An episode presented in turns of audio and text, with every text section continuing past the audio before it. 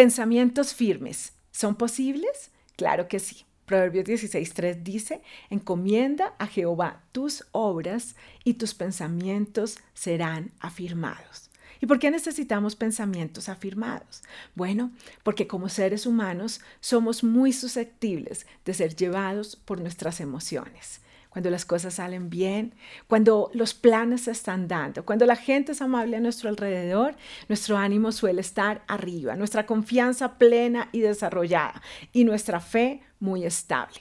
Pero si por el contrario las situaciones cambian, ya no hay amabilidad alrededor y las cosas cambiaron y no en la forma en la que pensábamos, nuestra seguridad y estabilidad tienden a irse al piso. Por eso Jesucristo nos llama a permanecer tomados de su mano. Dice la palabra que Él es el ancla firme y el ancla denota una firmeza aun cuando las olas estén moviendo el barco de tu vida.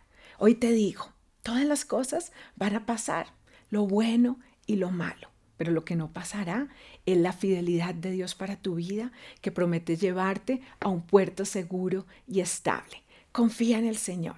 Y Santiago 1.4 nos da la verdad de que aquel que desarrolla su fe va a desarrollar igualmente constancia, buen ánimo y estabilidad.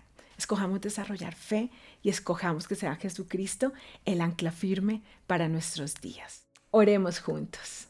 Dios mío, hoy escojo confiar plenamente en tu buena voluntad para mi vida y entrego toda situación que deba vivir y afrontar. Hoy escojo confiar que no importa si el panorama se ve claro o se ve oscuro, tengo la certeza de que tú me estás llevando hacia mi lugar seguro el lugar de mi bendición. Gracias Padre, porque hoy sé que todo pasará, pero tu amor y tu fidelidad jamás dejarán de estar. En tu nombre Jesús lo oro. Amén y amén.